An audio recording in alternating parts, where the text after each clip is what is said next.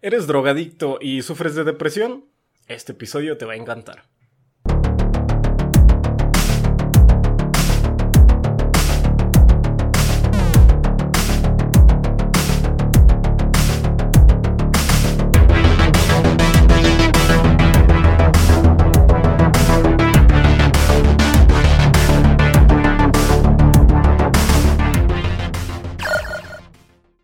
Sean bienvenidos al Club del Desayuno, el podcast donde dos veces por semana les hablamos de las cosas que le dan sentido a nuestra vida, la cultura popular. ¿Y qué es cultura popular?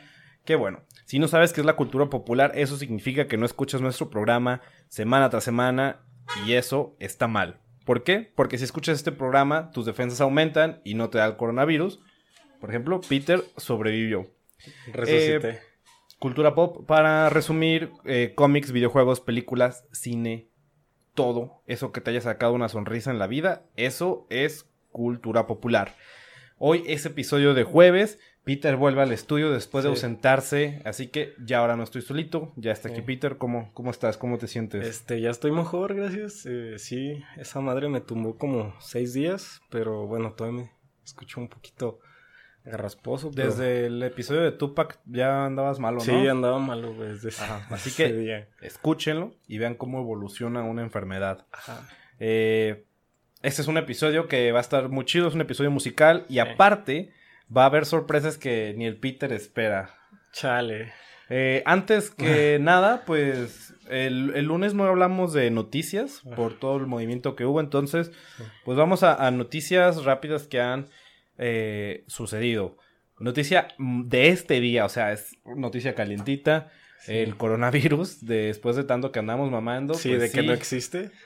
pues ya es declarado pandemia, eh, ya se están tomando medidas, este, eh, Trump canceló viajes a Europa, Sí. ajá, de parte de Estados Unidos, Metronomy también vi que canceló su gira por Europa. así es, y eh, pues está, está sad, y eso será relevante en un momento, Eh, ya se canceló el Coachella, o sea, en- Ay, Dios. mal pedo, entonces esperamos que los, los festivales que vamos a ir, iremos al Pal Norte, esperamos Ay, que sí. sí. Ah, No pero me- ok. Verga, no me Ok. hagan eso, güey. Uy. Entonces, sigamos. Algo que hay que mencionar eh, al inicio del episodio es que nuestros amigos de Sony Pictures nos invitaron a la premiere de Bloodshot, la nueva película que se estrena eh, mañana. Para, bueno, nosotros estamos grabando el miércoles, pero pues viernes. Viernes 13, de hecho. Eso ya es de mal augurio. Sí. Eh, se estrena Bloodshot, la nueva película estelarizada por el pelón favorito de todos, el multifacético, el talentoso Vin Diesel. Que por, por algún motivo siempre se ve emputado, güey. Sí. Eh, Está enojado con la vida. Eh, es una ba- película basada en un cómic. Es la, prim- es la primera película de personajes de Ba- Valiant Comics.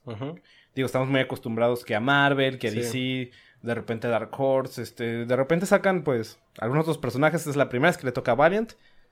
Ubicas a Bloodshot. Sí, sí, sí. Sí lo ubico. Bueno, en el dibujillo se ve así como grisáceo medio blanco, con un corte así medio militar y pues su simbolito acá rojo en el pecho. Sí, pues para quien no sepa que era Bloodshot, como yo, antes de que... Bloodshot. Aquí El- Bloodshot. pendejo, güey. El Bloodshot. Eh, para quien no sepa de qué trata, es la historia de este eh, soldado americano que muere en combate y es revivido por una compañía que eh, le da como mejoras a estas personas, Ajá. los ponen como medio cyborgs. Reviven a este güey y le ponen unos como nanorobots en la sangre que lo curan de todas las mamadas, entonces lo vuelven un güey prácticamente invencible. Y pues es la historia de este güey, cómo se adapta a sus poderes y de cómo esta empresa lo controla de alguna forma. Es una película de acción. Eh. Les digo que se estrena en viernes 13, eso ya es de mal augurio porque sí, debo decirlo. Y nuevamente, Sony, nuevamente, ustedes son súper buen pedo con nosotros que nos invitan Sí.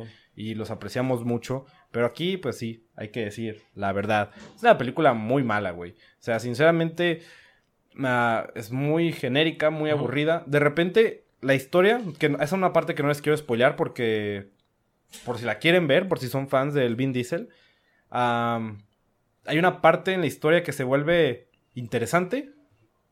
Puedo decirte que es una mezcla de más o menos Born Identity con Memento y pues ya le puedes meter algo de superhéroes. Eh, eh, en un momento se vuelve un concepto que puede ser interesante, pero es aburrido.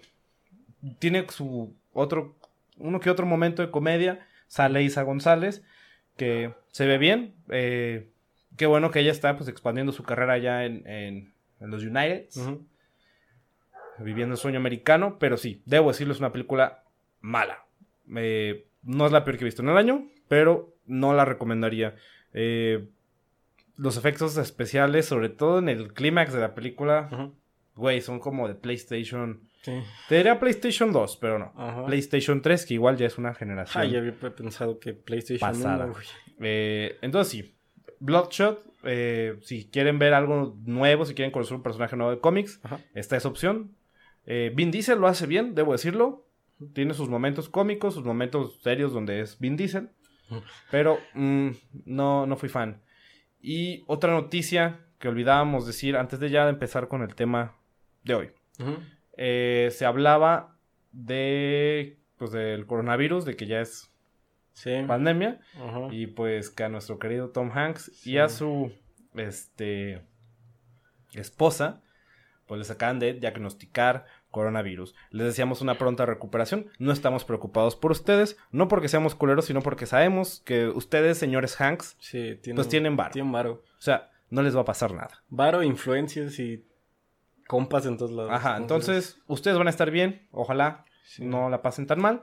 Les mandamos un saludo, pero también a los que nos escuchan, no se vayan a preocupar por Tom Hanks, va a estar bien. Entonces, Peter, ¿qué nos vas a contar hoy? Hola. Eh, pues yo les traigo el origen y un poco de la historia del post-punk. Este, digamos, subgénero, rama que se, se desprendió del punk en principios de los ochentas. Entonces, le damos, Ricky. Antes de darle para adentro, loco. Ajá, ¿qué? ¿Me tienes otra sorpresa? Eh, no, la sorpresa eh, que también queremos agradecer a Origen Radio, que nos dio boletos ah, para She Wants Revenge, que justamente es una banda de post-punk. Sí. Y ahí te va la sorpresa, güey. Cancelaron. No mames, no mames, güey. Ajá, acaban de cancelar. ¿Neta? Sí, cancelaron. ¿Por el coronavirus? Por coronavirus. No mames. Cancelan su presentación. No. Este viernes en C3. Bien decíamos que era viernes 13 de mal augurio. Y también cancelan su presentación en Vive Latino. Fuck, Muy triste. Ayer apenas estaba de que sí, güey, a huevo me los gané.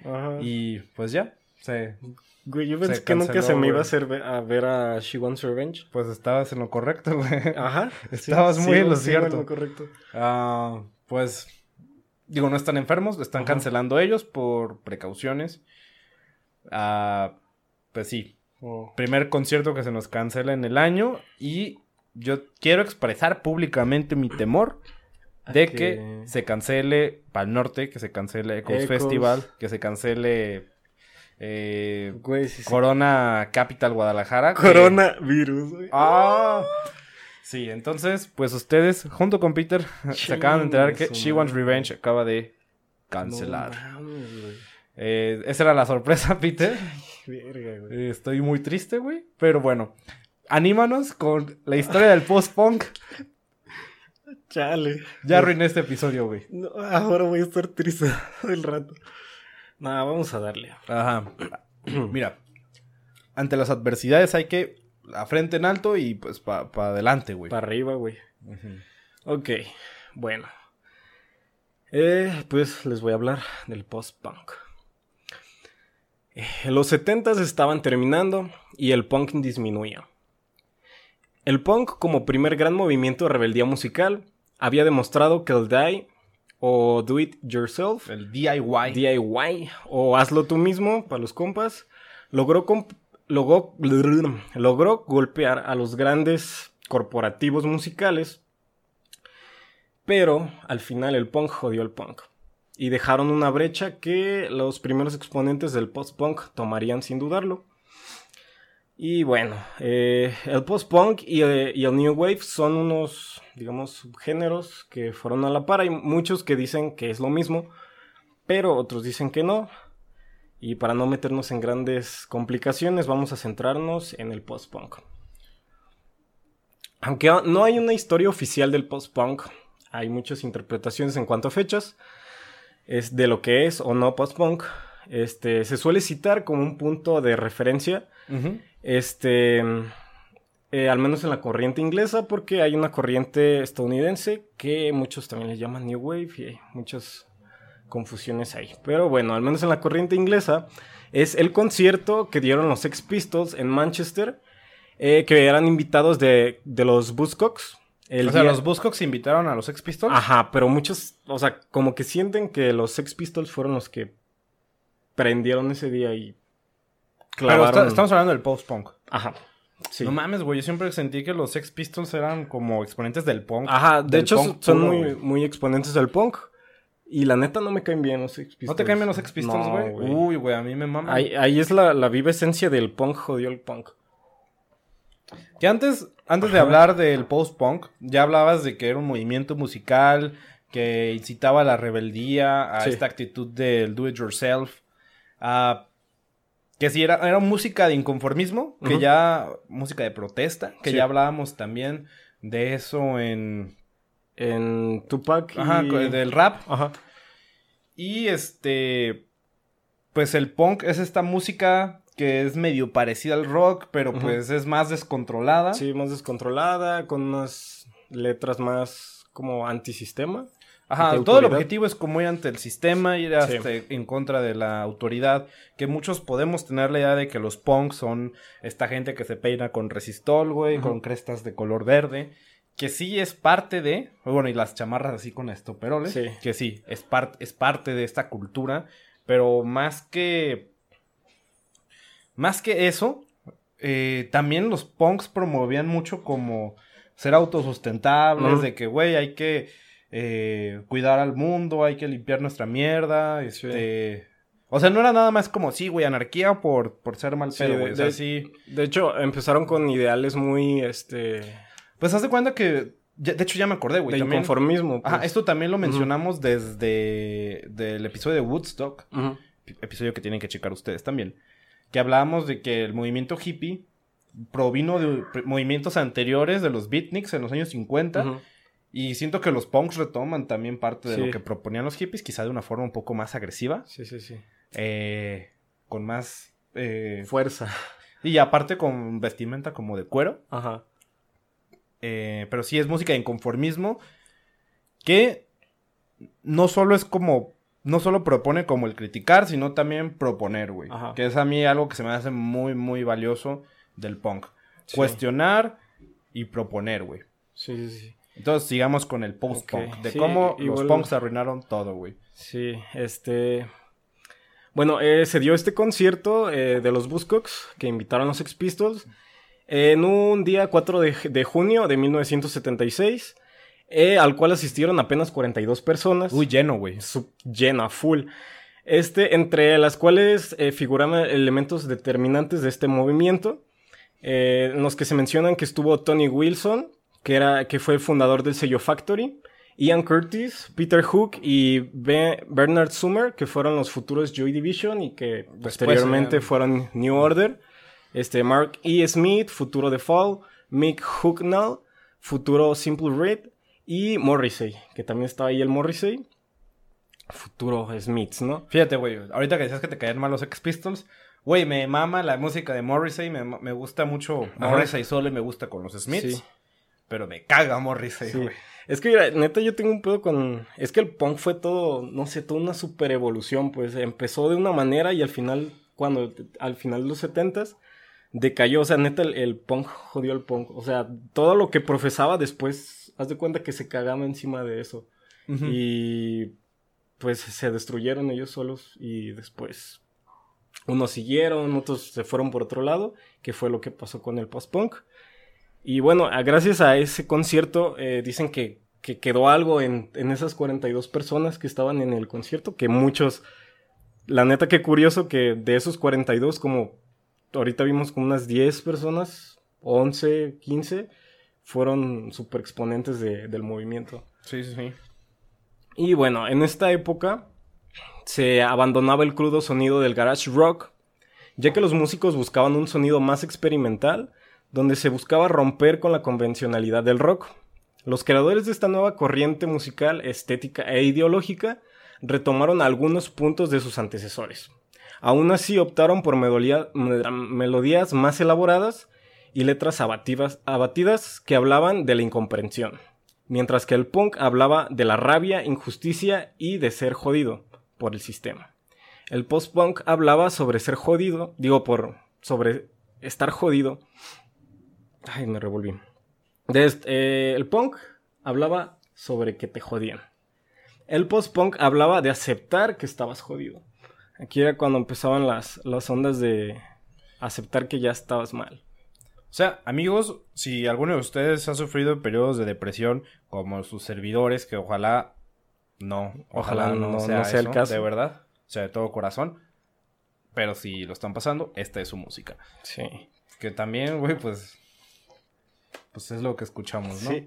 Lo que no vamos a escuchar este viernes. Ay, Dios, Eso que escuchan es el corazón de Peter rompiéndose, ah, güey, porque no. A pedacitos. Es que lo que ustedes deben saber, o sea, regresando al tema de She Wants Revenge, este güey me habló de. de yo no los conocía, me, lo contó como hace dos meses, empezando el año, de güey, va a venir She Wants Revenge, a Chile hay que ir, este. El Peter, como saben ustedes, está apretado en cuestiones de varo. Sí. Y dice, no mames, güey, yo creo que no se va a armar y no sé qué. Y yo los empecé a escuchar y me latieron, me latieron machín. Sí. Y, güey, azares del destino me gané ayer un par de boletos y... Nel. ¿Hasta cuando me dijiste? Ajá, y no, pues, y... Esto, este contexto es para que ustedes entiendan el dolor en el corazoncito del Peter. Sí. Y bueno, estábamos hablando de que el post-punk hablaba de aceptar que estabas jodido, como yo en estos momentos. Y bueno, los artistas del post-punk experimentaron con la música electrónica, música disco, el God, así como nuevas tecnologías de grabación y técnicas de producción, que estas ya no eran, eran más mm, avanzadas tecnológicamente, pero ya más este, alcanzables, digamos, por la, toda la, la onda ideología del punk, de hazlo tú mismo. Entonces se crearon muchos sellos independientes a donde acudían. Es que el punk era como que más o sea, me imagino que el post-punk, a lo que te estoy entendiendo y también entendiendo el contexto, me imagino que el post-punk se grababa ya más como que, ah, güey, vamos a un estudio más profesional, más trabajado. Porque sí, el punk era como algo muy, muy crudo, güey. Sí, muy, muy, casero. Algo que grabarías así en el garage de tu casa, güey. Y algo que escucharían solo 42 personas en un concierto, sí. Por eso suena más sucio, güey, más rudo. Sí. Y bueno, eh, se exploraron nuevas técnicas de producción. El movimiento tuvo mucha interacción y frecuente eh, acercamiento al arte y a la política. Artistas incorporaron ideas de literatura modernista, teoría crítica, el cine y muchas veces se veía reflejada la ola del expresionismo alemán. Este, muchas veces de, eso en los videos musicales de las bandas. Eh, se produjeron sellos independientes de discos, artes visuales y de espectáculos multimedia y fancies. Algunas bandas pioneras del post-punk fueron Suxis and Banshees, Wire, Talking Heads, aquí tengo que mencionar ahí algo curiosillo, los Talking Heads eh, fueron mucha inspiración para Radiohead y de hecho de una de sus canciones viene el nombre de la banda, Radiohead. Pues también, pues me imagino que también del nombre de ellos agarraron el Radiohead o... De... O mencionan Radiohead en alguna de sus canciones. Ajá, de, una de las canciones es Radiohead. Y este, otra banda... Esos son los de Psycho Killer, ¿no? Sí. Psycho Killer. Esa canción está en la película de Bloodshot, así que si les gusta el post-punk, tienen minuto y medio de ah, güey, está, chido eso. Sí. Este, otra banda Magazine, Joy Division, que Joy Division fue uno de los pioneros y de los que fueron punta de lanza en el movimiento. Joy Division es, yo creo que, pues como el icono del post-punk. Ajá. Es como, Siempre en tu círculo social debe de haber un güey que tenga la playera de Unknown Pleasures, que es, el, único disco que sacaron, ¿no? No, son dos discos ah. y ahorita, ahorita vamos a llegar a Joy Division porque también ahí tengo unas, unas cosillas. The Cure. Y La Cura, güey. Sí, eh, Public Image, LTD, eh, The Chameleons, The Sound, Gang of Four, Nick Cave, and the Bad Seeds y British Sea Power, por mencionar algunos, que fueron como los más relevantes de, de la ola inglesa. Sin embargo, sería en Manchester una de las cunas de este movimiento, que donde se gestó por primera vez al tomar la al tornar la música hacia la oscuridad, fue Joy Division, el grupo liderado por Ian Curtis, un alma enigmática y atormentada. Fue el pionero en esa conversión de la depresión en poesía. Prueba de ello, sus dos únicos discos publicados, No, no Pleasures, Unknown Pleasures, No Pleasures eh, de 1979 y Closer de 1980. Eh, Closer lo sacaron unas semanas después de que falleciera Ian Curtis. Y no solo falleció, o sea. Sí, se, se mató ahorita. Ahorita llevamos eso. Este, este disco fue un fiel reflejo conceptual y sonoro de la verdadera esencia del post-punk. Ok, en marzo de 1980 grabaron el material de su segundo disco Closer y el sencillo Love Will Tear Us Apart. El tratamiento médico de Ian Curtis no ayudaba y su condición general parecía agravarse a medida que pasaban los días. Eh, la agenda de la banda aumentaba y sus ataques continuaban. Este, Ian Curtis padecía de ataques epilépticos y se menciona que le daban una medicina que después le terminó ocasionando algo de demencia y esquizofrenia. De hecho, le dicen que le llegaron a dar ataques epilépticos en sus conciertos donde el vato se tiró al piso y... No mames, qué buen solo se está aventando, No manches, qué performance se está aventando este vato y pues le estaba dando un ataque. Y bueno, este... El tratamiento médico de Curtis no ayudaba y su condición general parecía agravarse. Durante un concierto como teloneros de los The Stranglers, perdió el control de sí mismo y derribó una batería. El show se vino abajo, este, la banda se agüitó y Ian Curtis días después pues se sintió súper culpable, entonces el vato se empezó a hundir más, ¿no? En la mañana del domingo del 18 de mayo de 1980, Curtis estaba viendo el filme de The Strosic. Al terminar el film, el film puso un disco de Idiot de Iggy Pop y tras escribir una nota a su esposa, se ahorcó en la cocina de su casa con una cuerda de tender ropa. Mecate. Ajá, un mecate. Ese día perderíamos a uno de los íconos más grandes del post-punk y digamos que de la música en general. Se nos fue Lian. Pues con dos discos, güey, la verdad me sorprende. Sí, la neta. Me sorprende el impacto que ha tenido Ian Curtis en la, la cultura popular. Y podría decirse que duraron así casi dos años, güey. Dos años en escena y los vatos neta se fueron para arriba, güey. Y bueno, dos meses después, Love Will Tear Us Apart alcanzó el top 20 de los charts británicos, mientras que Closer llegó al top 10. Cuando parecía que eso sería todo para Joy Division, y que la carrera de la banda iba a terminar, Summer, Hook y Morrison formaron New Order. El grupo continuaría el camino de Joy Division, incorporando otros ritmos, ampliando su horizonte de experimentación, pero manteniendo siempre su identidad y calidad. Eh, en los primeros discos de New Order vemos que todavía traen una esencia muy Joy Division y conforme iban pasando los álbumes y los años, este, iban metiéndole más instrumentos, lo iban haciendo más, digamos, no tan oscuro pero seguían manteniendo esa ese feeling que tenía Joy Division. Y bueno, este eh, algo que caracterizaba al post-punk es la constante experimentación y que tenía una constante evolución también y vertientes que seguían saliendo del post-punk. Güey, a mí eso es lo que más se me hace complicado, güey. De repente hay algún grupo que me gusta, güey.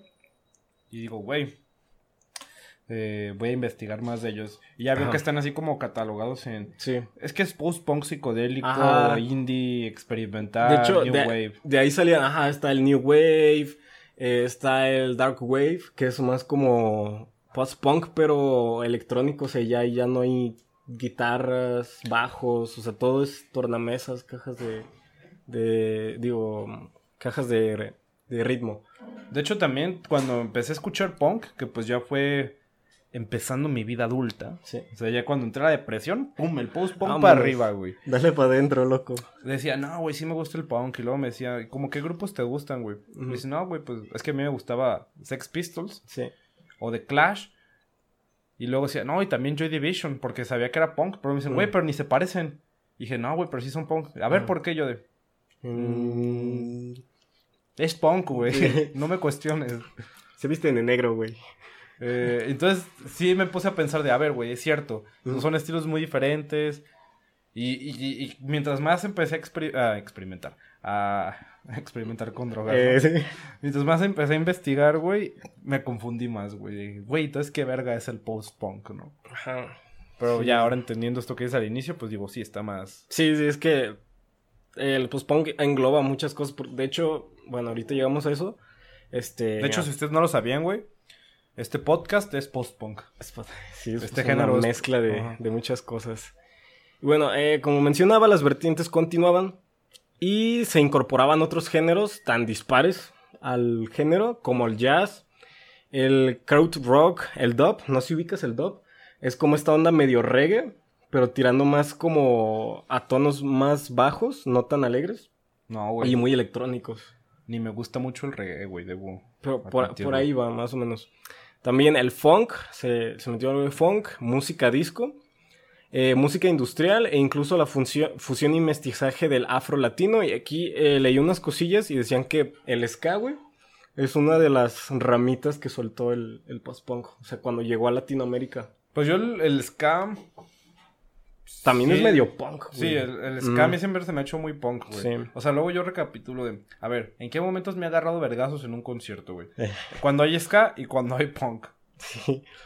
Y bueno, este, todo esto hizo muy difícil la línea que separa el post-punk de otros géneros que hay. Ok, ya llegamos al post-punk que llega a España y posteriormente llega a Hispanoamérica. En lo que respecta a la, es- a la escena mm, hispanohablante, las bandas españolas Parálisis Permanente, Décima Víctima y Cerebros de Pollo. Qué buen nombre, güey. Sí. Ah, este es un chascarrillo. Si te acuerdas, Sí. cerebros de pollo. Pero es que suena, neta me sonó perfecto como para que fuera incluido en, en la onda de España. güey. Fueron pioneras del post-punk en los años 80, coincidiendo con el movimiento cultural dentro de España conocido como la movida, que también era una onda así medio punk. Entonces, posteriormente en Argentina, Soda Stereo haría lo propio e influidos por este movimiento surgido de Reino Unido, armarían sus ¿Soda primeros trabajos. La- la- las primeras este, álbum- álbums que hicieron tenían... No es directamente post-punk, pero sí están muy influenciados Mm. por el, por el género. Que como dato curioso, güey. Eh, ayer estuvo Soda Stereo, o lo que queda de ellos en... En Ciudad de México, ¿verdad? No, aquí, creo. ¿Aquí? Creo que fue aquí. Fue... No en- manches. Originalmente iba a ser en el Estadio 3 de marzo. Ajá. Que por cierto, ahorita. ah, Yo ando aquí haciendo publicidad de conciertos, güey. Parece que vienen de Killers. Ah, Eh, sí, el vi Estadio algo, 3 de vi marzo. algo, vi algo, sí. ah, En, en diciembre. Pero ayer estuvo Soda Stereo que los movieron de 3 de marzo al Auditorio Telmex. Ajá. Porque, este... Pues me imagino que no vendieron. Ajá. Y... Sus convenios más, más pequeños. Sí, bueno, no sé, sí, supongo que es más pequeño. Es que no sé qué tanto del estadio iban a vender. Pero a lo que iba. Eh, vino Soda Stereo y parece que les fue mal, güey. Que la gente los abuchó. ¿Neta? Sí, güey. porque... Pues bueno, güey, anunciaron de que traían a media, medio mundo invitado. Según yo, iban a traer como vocalista al hijo de Cerati, güey. No, y aparte venían, venían invitados como esta... Me acuerdo que venía Rubén Albarrán. Ajá. No me acuerdo, venían un chingo así de... Ponle que venía el Sabo Romo, güey. Venían un chingo Ajá. de güeyes de, de músicos de aquí, de Sí, México. sí, sí. Y la mayoría de los invitados eran, eran en video, güey. Ah, no mames. Y que les empezaron a gritar que era fraude, güey. Ajá. Cosas así. Chale, güey. No, pues es que cuando mencionas un invitado, pues sí esperas verlo ahí trepado en el escenario. Yo también tenía otra mención. Va a estar. Ajá. No mames, güey. Sí, en septiembre. ¿Aquí, güey? Sí, No mames. sí. ¿En dónde, Eh, no, en Ciudad de México, pues, Ah. pero, pero aquí México. Pero bueno, güey, para la única canción que... Tienen otras chidas. Pero bueno, supongo que son como cinco. Más o menos. Y bueno, hablamos de que Soda Stereo tenía este, esta gran influencia del post-punk. Y bueno, comparando la onda española y argentina, que fueron los primeros eh, de hispanohablantes Sí. que empezaron a incorpor- incorporar este género. Este Parálisis, que ya era la banda española, Parálisis Permanente, perna- permanente eh, fue hacia un post-punk y new wave más siniestro, ter- eh, terminándose de encasillar eh, dentro del rock gótico y deathcore. O sea, iban evolucionando, igual que el género. Y en cuanto a Soda Stereo, en sus cuatro discos de los años 80, esta, eh, estaría presente la presencia. Y más en el álbum Signos de ¿Cómo, 19... güey? ¿Estaría presente la presencia? Ah, sí, anótalo. ¿Qué, verga? Sí, estaría presente la presencia. No mames, güey, me quedé así como... Dije, güey, la presencia es un grupo, güey. No, no, eh, era la parálisis permanente. Es decir, de güey, ese grupo neta no te lo manejo, güey. sí. Y bueno, el, el, álbum que tendría más este estilo sería Signos, de 1986. Y bueno, ya llega esta onda, llega a México. Y para finales de los 70 que era entrando a los 80 llegó una banda, Size, integrada por músicos provenientes del sector del rock progresivo experimental. Esta banda influenció mucho a Caifanes y pues Caifanes en sus inicios tenía mucho esta onda eh, del post-punk en cuanto a la vestimenta, eh, tipo de letras y después lo irían incorporando ya ves por los regionalismos, instrumentos acústicos, ya ves que usan, no sé si es guitarra española en, en una de sus canciones. Este, mm, Caifanes surgió este, a, la, eh, a la mitad de los años 80, adoptó esta imagen del post-punk y el estilo musical. Eh, en Perú también tuvimos algún, un representante que era el músico Mickey González. Fue también influenciado por la escena inglesa del post-punk, llegando a componer canciones de este estilo en álbumes, en con tantas veces, de 1987, y una de las canciones más clásicas de este, Vamos a Tocache.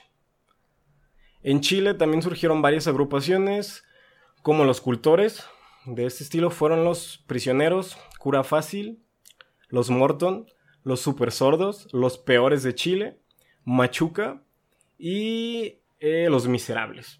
No confundir con los miserables de, Víctor Hugo. Y no confundir con los miserables, los anfitriones de este podcast. Sí.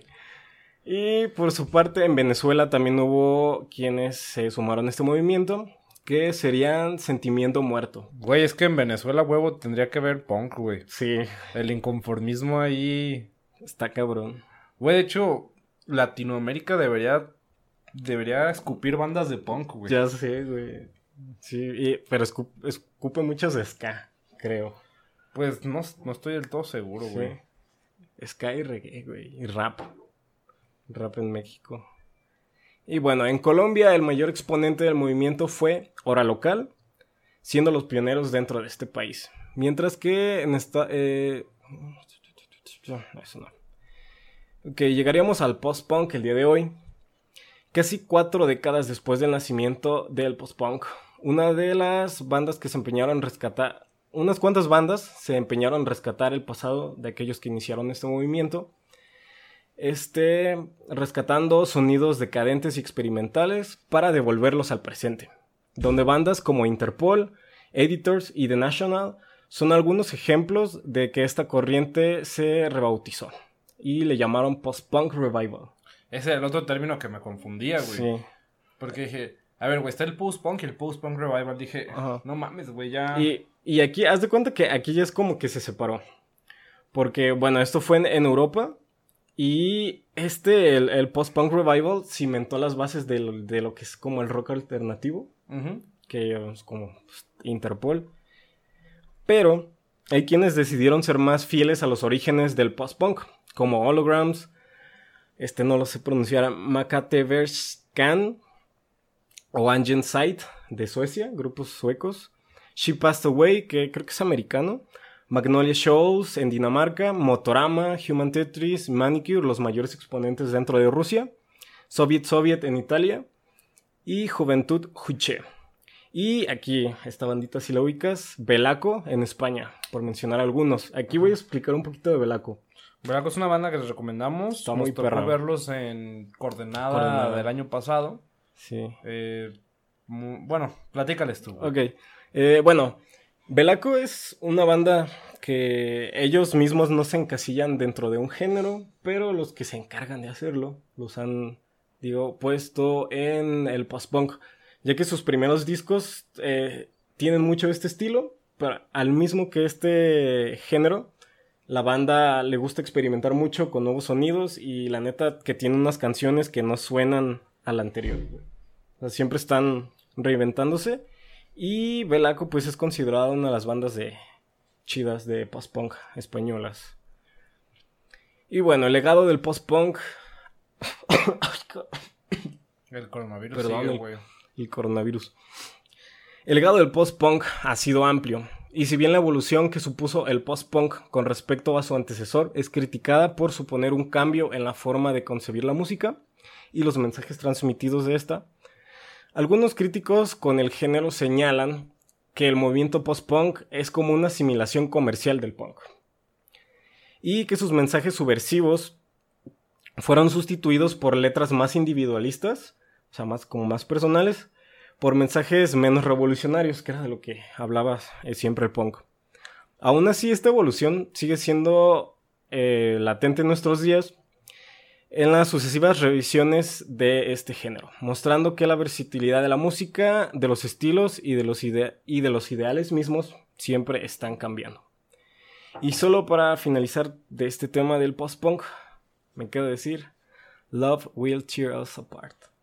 El amor nos va a destrozar, güey, y eso es real. Sí, sí, sí. Em, Esa frase está en la tumba de Ian Curtis.